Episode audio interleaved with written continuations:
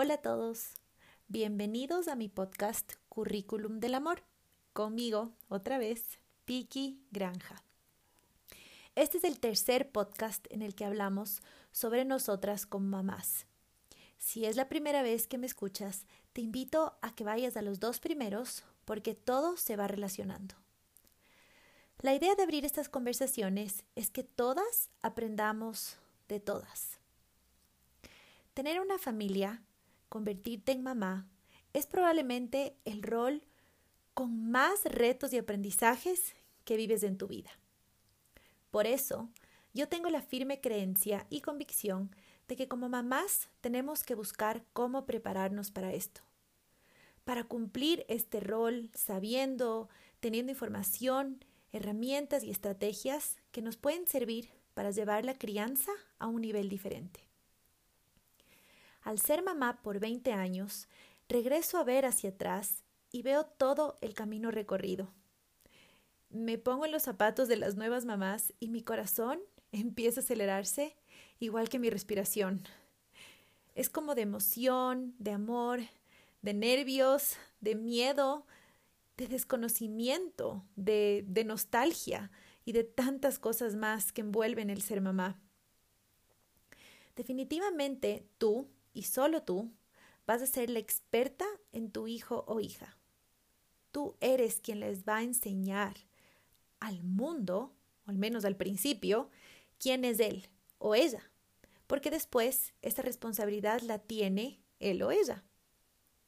La idea de seguir conversando sobre estos temas es darles tips o shortcuts para que vayan utilizando según sus necesidades. Contarles mi experiencia es para pasar mi aprendizaje a ustedes y que logren prácticas de crianza más felices. Y tengo que ser muy enfática en esto. Para conocer a tu hijo o hija, tienes que empezar por ti. Por eso, hoy vamos a conversar sobre qué historias tienes de tu crianza y cuáles de estas son importantes para llevarlas a practicar como mamá en tu crianza de ahora y vamos a hacer una introducción y conexión con círculo de seguridad para complacer a mi amiga Cari Álvarez, que me escribió para que conversemos al respecto. Así que un paréntesis aquí. Si necesitan hablar sobre un tema específico, tienen inquietudes o preguntas, escríbanme para tocar estos temas y responder a sus preguntas juntas. Empecemos. Las conexiones más fuertes de nuestra vida se forman desde que estás en la barriga hasta los siete años. Por eso hay un dicho que dice que todo lo que aprendes lo aprendes cuando eres chiquito. De hecho, el dicho es, todo lo que aprendes lo aprendes cuando estás en kinder. Y esto en parte es cierto, porque es de aquí donde se forman las bases para el resto de la vida. Y como mamá y educadora, tengo que resaltar la importancia de la educación en la primera infancia, especialmente en las épocas que estamos viviendo ahorita. Las personas que tenemos alrededor tienen un papel fundamental en nuestro desarrollo y crecimiento. Mamá, papá, abuelos, hermanos, profesoras son quienes nos brindan esas primeras impresiones, percepciones, conocimientos de cómo se empieza a ver la vida. De cada una de ellos empezamos a formar nuestras historias. Historias que crecen con nosotras y van formando nuestra identidad. Así que te invito a que te acuerdes de esas personas o experiencias que te marcaron, esas que más te acuerdas, una positiva y una negativa, y después te des cuenta qué pasa en tu cuerpo, en tus pensamientos, en tus sentimientos. Es muy importante darnos cuenta de esto para poder seguir. Estas historias son esos hábitos, comportamientos, miedos, experiencias que te llevan a reaccionar, a moverte, a hablar y que juegan un papel prioritario en cada paso o decisión que tomas en tu vida. Están en tu inconsciente por lo que se sienten tan naturales en tu día a día. Y a veces, o mejor dicho, siempre, estas historias condicionan nuestros pensamientos, sentimientos y emociones. Si nos tomamos el tiempo de conocernos, sabemos qué historias son las que más poder tienen en nuestras vidas y cuáles nos gustaría reemplazar. Cuando tuve a mis hijos, una gran parte de mí quería repetir la crianza que yo tuve con mi mamá y mi papá. Pero mis hijos también tienen un papá con otra maleta diferente a la mía de historias. Entonces es ahí donde dos identidades se unen y a veces chocan en cómo criar a los hijos. Y dentro de esas historias también nos damos cuenta que hay algunas que quiero devolver con mucho cariño porque no quiero que sean parte de mis hábitos de crianza. Entonces, cuando ves las historias tuyas y las de tu esposo o la persona que está encargada también de cuidar a tus hijos, es donde son importantes los acuerdos. Y esto lo vamos a dejar para otro podcast. Pero si quieren adelantarse un poquito, vayan al perfil de Days of Darling en Instagram porque ahí hay un live sobre este tema. Y bueno, siguiendo con las historias, les quiero dar ejemplos de las mías y por qué se reflejaban tan profundamente en cómo estaba transmitiéndolas a mis hijos. Cuando yo tenía cinco años, le tenía terror al columpio. No sé por qué y le tendría que preguntar a mi mamá. Pero esa historia de terror me llevaba a no dejar que mi nena, mi primera hija, se suba en un columpio cuando ella tenía esa curiosidad. Y en mi instinto de supuesta protección, ¿qué creen que estaba haciendo? Le estaba privando de su propia experiencia, de su vivencia y de un nuevo aprendizaje. Y es que cuando somos mamás, la mayoría de nosotras no sabemos o no nos damos cuenta que cuando nos convertimos en mamás, no solamente tenemos un hijo o una hija. Hay otra niña que necesita el mismo amor, cuidado, respeto que le das al niño o niña que está parado al frente tuyo. Y esa niña está adentro tuyo. Eres tú. Es tu niña interior. En el capítulo 2 conversamos sobre hablarte a ti misma como le hablas a tus hijos. Ahora extendamos esto a tratarte a ti misma como tratas a tu hija o hijo, con el mismo compromiso, con la misma integridad, cumpliendo tu palabra, no solamente porque es atención hacia ti, sino porque estoy segura que ese ejemplo les quieres dar a tus hijos. Cuando me di cuenta de mi niña interior fue gracias a terapia psicológica. Ahí recién supe la importancia de cuidarme y ponerme como prioridad. Porque la tragedia de no concientizar sobre nuestra niña interior es que tus hijos heredan las mismas inseguridades que tenías cuando eras niña. Esas dudas, esos miedos que les quieres evitar a toda costa. Entonces, les invito a hacerse esta pregunta. ¿Estoy inconscientemente proyectando a mis hijos las necesidades de mi infancia que no se llenaron, los vacíos con los que crecí?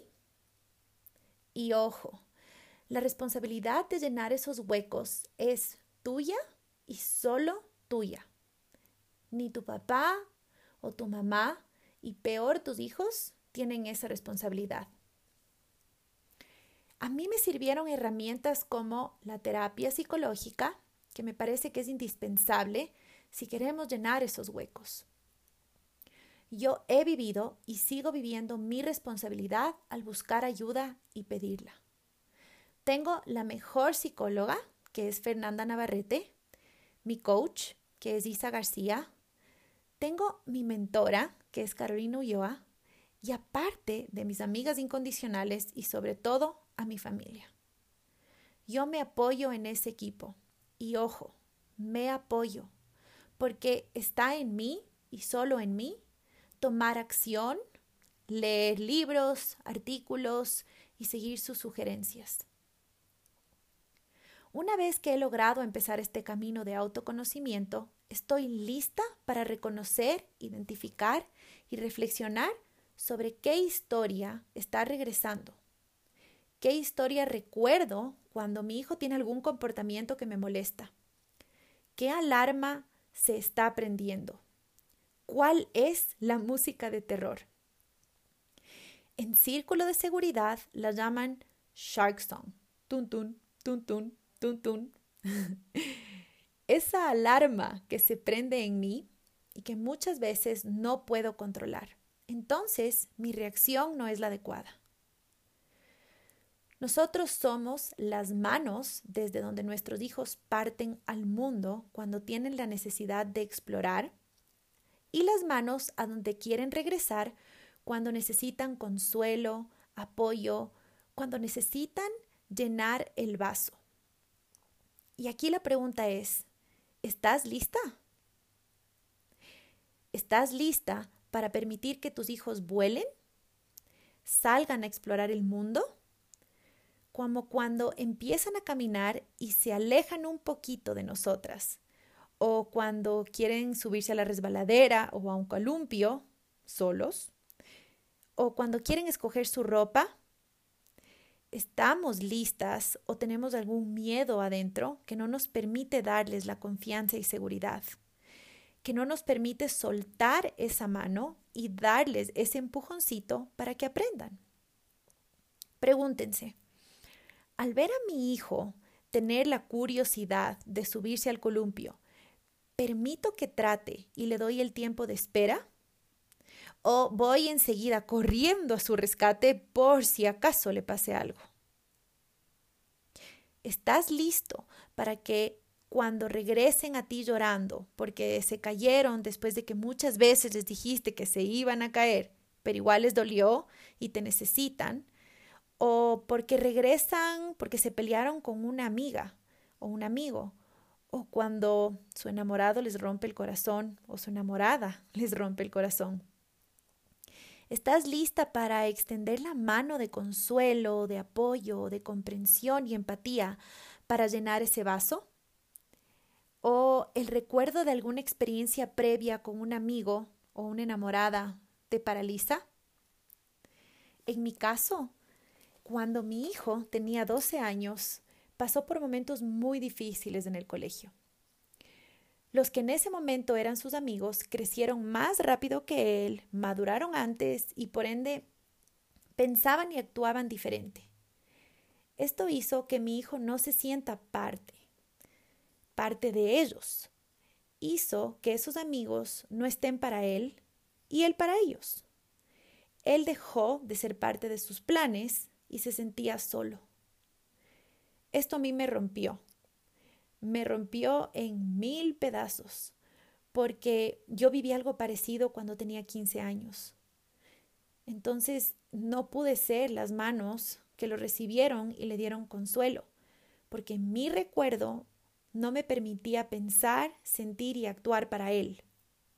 Yo estaba estancada en mí y veía los sentimientos de mi hijo como si fueran los míos propios. Me invadía una angustia profunda, porque sentía esto como el triple, y el triple porque sentía lo mío y lo doble por él, porque las mamás sentimos tres veces más fuerte lo que sienten nuestros hijos, ¿no es cierto? Entonces pedí ayuda una vez más a mi psicóloga, a mi mentora, a mis amigas. Ellas me dieron la visión de pájaro, la visión global, con una perspectiva amplia. Hice el ejercicio del tren. Pones los sentimientos en uno de los vagones, te sales del tren y lo ves pasar. Cuando te subiste al tren con el sentimiento, lo sentiste. Cuando lo dejas, le agradeces. Y cuando lo ves pasar desde afuera, ya sabes que te dejó de aprendizaje. Entonces, recién ahí puedes actuar. En ese momento supe que no era mi experiencia para vivir. Mi rol era extenderle mi mano a mi hijo, brindarle seguridad para que él tome sus decisiones. Y qué difícil, pero al hacerlo, la magia se dio y él supo qué hacer. Encontró otros amigos que, como él me dijo, me valoran como soy. Tú eres la base segura de donde puede despegar para volar y al mismo tiempo el refugio seguro para cuando te necesitan para estar contigo, porque te necesitan. Te necesitan como ese ser que puede ayudarlo a manejar y regular esos sentimientos que son muy difíciles. Y para cualquiera de las dos, base o refugio, necesitamos sentirnos preparados. Necesitamos conocernos lo suficiente para saber cómo, cuándo y de qué manera podemos hacerlo. ¿Qué historias tenemos? ¿Y esas historias prenden la música de terror que nos paraliza? Los niños necesitan un apego seguro y para eso empiezo por comprender cuáles son las necesidades de mi hijo. Después aprendo a tomar distancia para observarme y observar a mi hijo. Luego reflexiono sobre lo que estoy haciendo o todavía no hago para satisfacer esas necesidades, lo que te lleva a una relación estable, segura y confiable. Te lleva a ser más grande, más fuerte, más sabio y más bondadoso. Al ser más grande, fuerte, sabio y bondadoso, los niños se sienten seguros y felices junto a ti. Se enojan menos contigo, acuden a ti para pedirte ayuda cuando están en problemas. Tienen una mejor relación con sus amigos, hermanos o con quienes les rodean. Tienen mayor autoestima y confían en quienes están al lado de ellos. Y siguen tu ejemplo al relacionarse con los demás, por lo que definitivamente serán ciudadanos que aporten al mundo. Y sí, hay momentos de los que tenemos limitaciones en esas manos de base o refugio seguro. Perdemos nuestra sabiduría para mantener el equilibrio y es ahí donde podemos reaccionar de manera agresiva, débil o ausente. Se prende esa alarma, al igual que en nuestra parte del cerebro de la supervivencia, no logramos procesar nuestros sentimientos y pensamientos. Eso fue lo que me pasó a mí con mi hijo. Y está bien, somos humanos y nos equivocamos y podemos reflexionar y ahí está el perdón. Porque como adulto, yo soy el que tomo la decisión de darme cuenta qué puedo hacer para que esto no vuelva a pasar. Yo soy quien reflexiono nuevamente. Yo soy quien me regreso a hacer esa mano que sirve de refugio, que sirve de consuelo, que es una base segura y me puedo dar cuenta cómo apoyo la exploración de mi hijo, cómo lo cuido, cómo me alegro con él, cómo lo ayudo y me divierto. Y cuando regresa, cómo lo recibo para darle protección, consuelo, cómo me alegro de tenerlo y sobre todo de ser esa persona a la que él regresa, porque él necesita que yo asista su organización de sentimientos. Entonces, Reflexionen sobre qué historias les rondan y suenan así, tun tun, tun tun. Cada vez que su hijo se comporta de alguna manera o tiene una situación difícil que afrontar. Piensen qué historias de su crianza aportan y cuáles prefieren devolver, con amor y respeto, pero devolver. A mí me ha servido imaginarme durante la meditación y lo devuelvo como un papel o una piedra a quien me la dio. Termino con esto y espero dejarles pensando, porque estoy segura que si escuchaste hasta aquí es porque quieres ser una mamá capitán que maneja su barco. Hasta el próximo capítulo, les mando un abrazo.